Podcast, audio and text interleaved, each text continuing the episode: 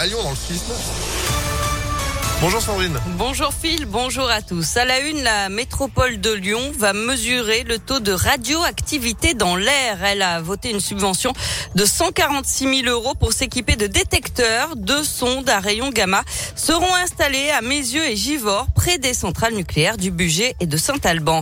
Mais cette dépense ne fait pas l'unanimité. Certains défenseurs du nucléaire rappellent qu'il existe déjà une surveillance de la radioactivité assurée par l'État. Les élus écologistes trouvent au contraire que les informations manquent. Pierre Athanase est le vice-président de la métropole chargé de l'environnement et de la prévention des risques.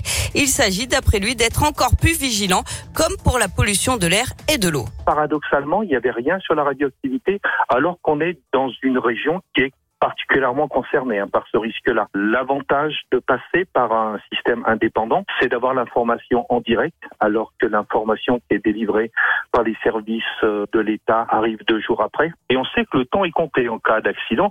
Il faut aller le plus vite possible, même si on est persuadé qu'on a la meilleure centrale nucléaire et les plus sûres du monde. Tchernobyl euh, et d'autres incidents nous rappellent qu'un accident peut avoir lieu très loin et nous amener malheureusement des rayonnements euh, radioactifs.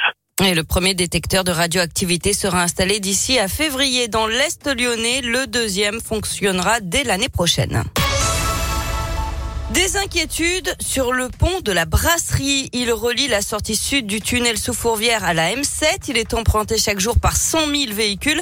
Et le progrès de Lyon révèle ce matin qu'il est en péril. L'ouvrage qui date de 1972 est classé 3 US, ce qui veut dire qu'il a besoin de travaux d'urgence. La métropole de Lyon étudie les déviations possibles. Un incendie dans une école. Le feu a pris vers 23 heures hier soir dans une école privée de la rue Denusière dans le quartier Dans le deuxième arrondissement de Lyon. Une dizaine de pompiers ont été mobilisés. Le feu a rapidement été éteint, mais une salle de 160 mètres carrés est noircie par la fumée. Elle sera inutilisable aujourd'hui. Un cluster dans le Beaujolais, il fait suite au rassemblement de 150 à 200 personnes le week-end dernier pour la fête des classes en 1 à Pouilly-le-Monial. Plus de 60 personnes ont été testées positives au Covid ces derniers jours d'après le progrès. Malgré le pass sanitaire, deux classes ont dû fermer. Le confinement des non-vaccinés n'est pas nécessaire en France, mais si une troisième dose est nécessaire, on l'intégrera dans la logique du pass sanitaire. C'est ce que dit Emmanuel Macron dans un entretien à la Voix du Nord ce matin. En attendant, on apprend que 316 professionnels de santé libéraux non vaccinés ont été recensés dans le Rhône par la CPAM, la Sécu qui a confié au progrès que trois d'entre eux font l'objet d'une interdiction d'exercer. Une grève nationale dans la fonction publique territoriale aujourd'hui. Les animateurs périscolaires notamment sont mobilisés pour les salaires et les conditions de travail avec des conséquences sur les cantines et l'accueil des enfants, notamment à Vaux-en-Velin où la CGT réclame aussi des moyens supplémentaires. Et puis à vous de baptiser le futur bus à haut niveau de service. La ligne Pardieu 7 chemins qui passe par Villeurbanne, Bron et Vaux-en-Velin cherche un nom. Pour participer, rendez-vous sur le site Destination 2026 jusqu'au 17 décembre.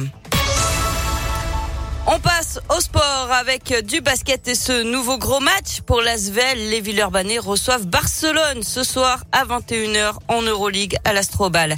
Et puis en foot, c'est l'ouverture de la 14e journée de Ligue 1. Monaco reçoit Lille à 21h ce soir et puis dimanche, on rappelle le choc OL-OM. Ce sera à Dessine à 20h45. Eh ben, c'est pour ça qu'on vanne un petit peu les Marseillais parce qu'ils pourront pas faire le déplacement. Donc on sera entre Lyonnais. Donc forcément, il y aura de l'ambiance, évidemment. Cela dit, on peut être Lyonnais et supporter Marseille hein, pour le coup, mais il faudra pas dire trop fort. D'accord Oui, vaut mieux pas trop le dire. Voilà.